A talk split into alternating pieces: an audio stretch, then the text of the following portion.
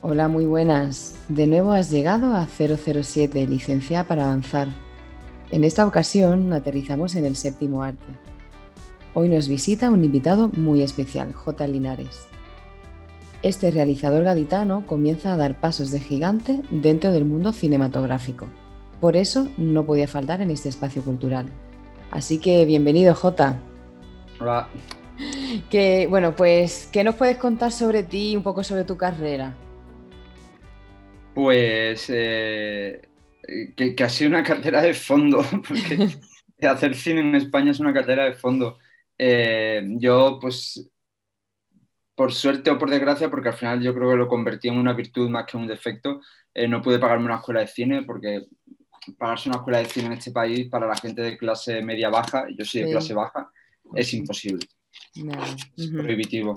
Porque generalmente encima las escuelas luego no te permiten, son muy exigentes, entonces siempre estás o de prácticas o estudiando en clase, entonces no te permiten compaginarlo con un trabajo alimenticio que puedas pagarte pues, la matrícula y un piso, entonces suelen ser complicado acceder a ellas. Eh, entonces yo estudié la pública, hice periodismo y después comunicación audiovisual y la verdad que mm, yo soy muy defensor de la universidad, hay mucha gente que siempre dice que pasó por allí y no aprendió nada. Eh, yo creo que nuestra carrera, tanto comunicación como periodismo, son carreras muy fáciles, con lo cual eh, yo aprendí muchísimo en la cafetería, es decir, yo hice muchísimos amigos en la cafetería, gente que luego ha estado de equipo técnico en mis películas, por ejemplo, con lo cual aprendimos a que aprendí lo, lo básico que era eh, juntarte con gente a la que le gusta lo mismo que a ti y empezar a montar proyectos de la nada. Exacto, y gestionar, y hay que empezar a gestionarse ideas. Exacto. Claro, empezar a mentir, entre comillas, pues para que nos dejaran sacar las cámaras, para poder hacer un corto, eh, mentir para que nos dejaran sacar cierto material. Eh, y, yo aprendí mucho de lo importante que era encontrar un núcleo de gente que, que le gustaba lo mismo que a mí y que estaba dispuesto a, a rodar y hacer cosas. Nutrirse, exacto, como... Muy bien. Bueno, entonces tú desde cuándo sabías o cuándo supiste que tú decías, pues yo quiero ser director de cine? Yo creo que de siempre, es decir, nunca me he planteado un plan B eh, jamás. Entonces, siempre que tengo como dos momentos muy reveladores en, en mi vida.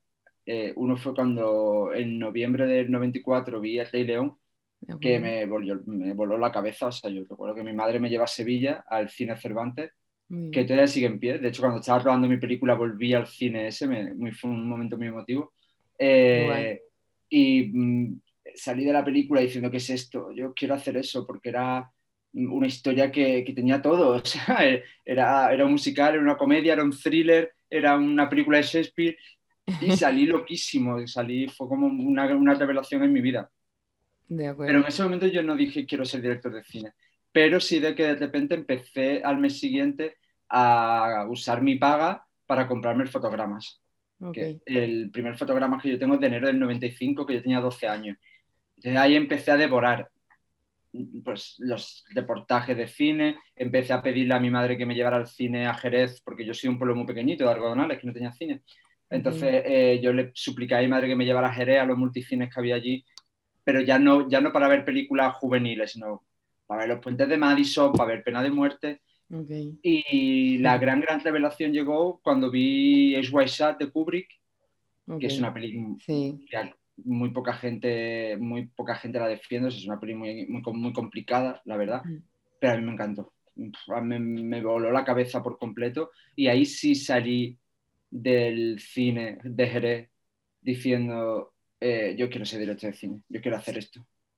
Muy guay, qué bien. Pues entonces tú, como has comentado antes, en la cafetería, ya en la cafetería de la universidad empezasteis a, bueno, a, gestar un poco el tema de los cortos, también mm. te has atrevido con obra de teatro, pero ¿cómo fue el salto hacia el largometraje?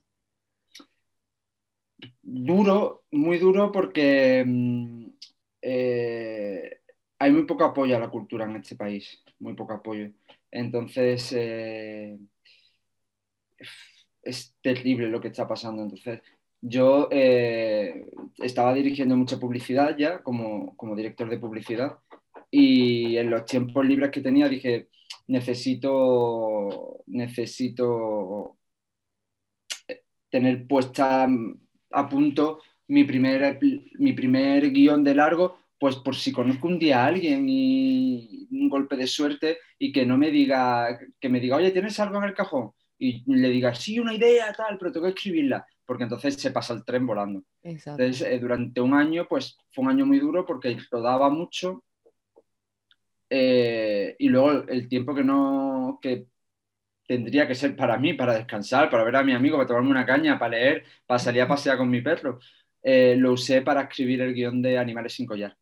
Eh, y luego, la verdad es que pasó lo, que yo, yo sé, ojalá pasara esto, pues pasó.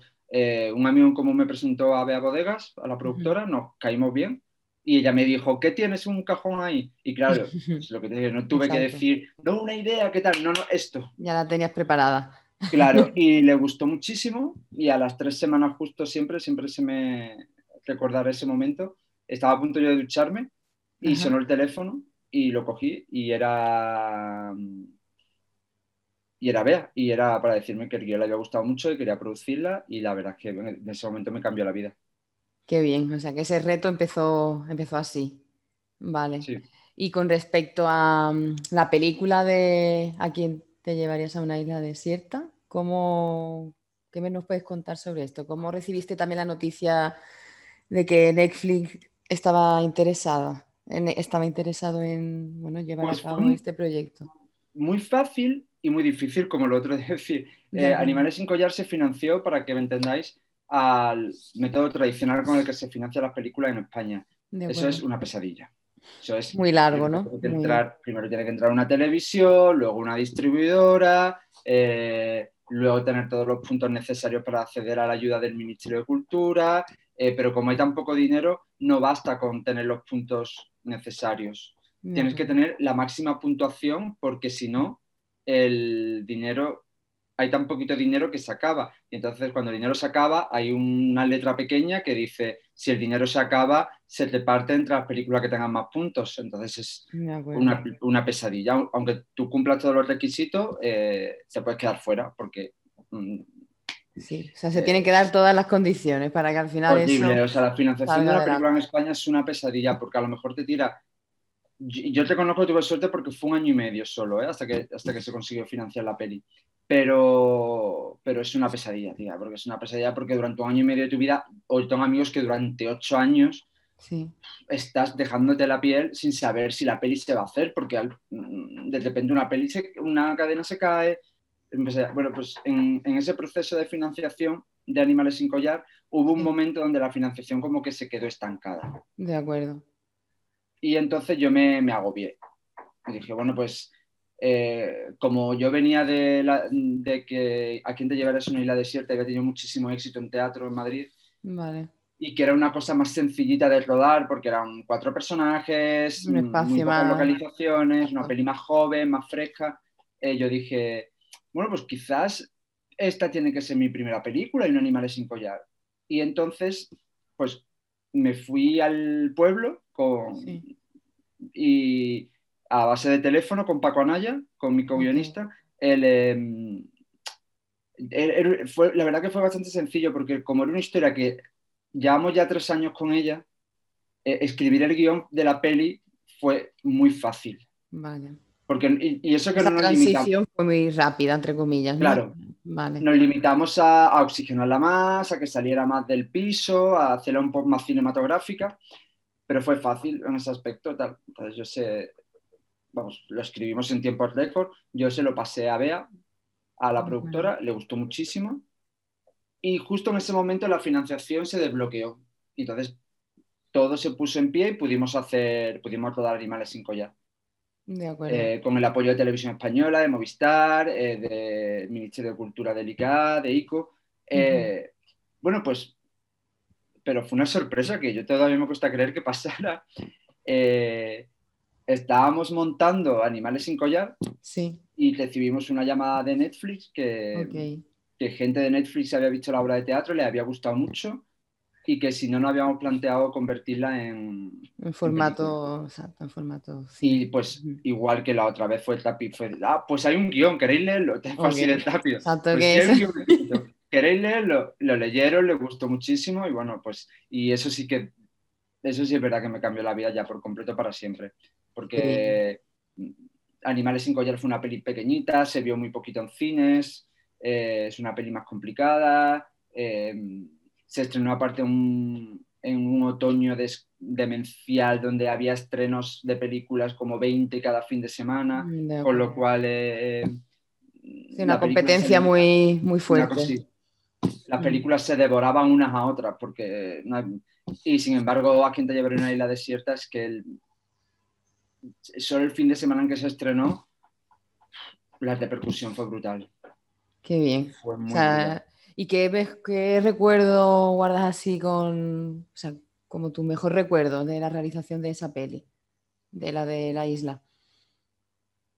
Eh, pues uno muy bonito que fue, eh, bueno, guardo dos recuerdos muy bonitos. Uno que fue cuando reconstruimos Garaje Lumière para el final de la película, De porque Garaje Lumière es un lugar que existió de verdad, fue donde la isla empezó su primera obra de, de teatro, teatro. sus primeras fun- funciones, perdón. Ujú. Y fue un lugar muy especial para mucha gente, donde había un, un ambiente creativo muy chulo, había muchísima libertad y cerró por la crisis. Y bueno, pues ahí nos conoció muchísima gente. Tú siempre que pasabas, siempre había alguien en la puerta con el que te sentabas a hablar de cine, de literatura, de música, de filosofía.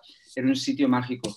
Y lo llevaba una de mis mejores amigas, Celia de Molina De y, y cerró por la crisis y el día en que cerró fue un día muy triste, porque aparte cerró en el peor año de la crisis, 2013, eh, había, había incluso a una, a un, muchos de los que estábamos en garaje haciendo cosas nos decían la generación garaje. Es De muy bonito que acuerdo. luego todos hemos salido adelante haciendo cosas muy chulas. Bueno, pues el momento en que reconstruimos Garaje Lumière al final de la peli fue muy emotivo. Celia hace un cameo eh, y luego cuando entran a eh, eh, F y Celeste a la sala, eh, lo sabe muy poca gente, básicamente solo lo sabemos nosotros. pero Cuando entran a la sala, la escenografía que está puesta es la escenografía real de la obra de teatro. De la hora- Ah, qué guay. Muy bonito. Pero guardo un rec- dos recuerdos muy bonitos también, que fue el último día eh, de eh, la última claqueta. eh, pues la hizo mi, mi- mi amiga Lidia. Yo a Lidia la conozco desde la universidad. Sí. Yo a Lidia, de hecho, la conocí un mes antes de entrar en comunicación audiovisual yo, porque ella me llamaron para un programa de entrevistas de Málaga y ella era la cámara. Sí. Y, estábamos, y fuimos porque estábamos promocionando el corto de a quién te llevarías a una isla desierta. Ok, o sea que ya de ahí. Y yo conocí a Lidia ahí, en, era la cámara, y yo se me olvidó ella. Y cuando yo volví a entrar en comunicación audiovisual, yo iba con mucho miedo porque entraba en tercero.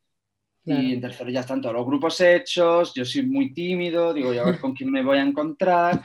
Y estaba pidiendo un café en la cafetería de la bata y se acercó una chavala con el pelo rosa y me dice, oye, ¿no te acuerdas de mí? Yo soy Lidia, la que te entrevistó por tal. ¡Oh, hostia! Y nos hicimos inseparables. Sí, Eh, ella estuvo en la obra de teatro muy bien. y ella luego estuvo rodando la peli conmigo. Y de repente tenemos una foto de la última claqueta que era como, hostia, tío, ¿de dónde venimos y lo, y lo que estamos haciendo? Estamos, estamos terminando de rodar una peli que se abre en todo el planeta con Netflix y nos Qué conocimos eh, entrevistándome tú por, por una mierda de corto, porque el corto era una mierda.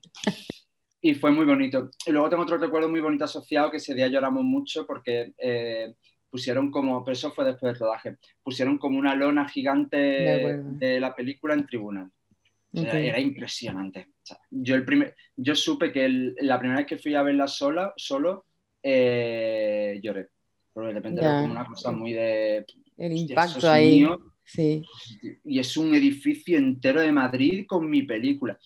Y, Ya ves.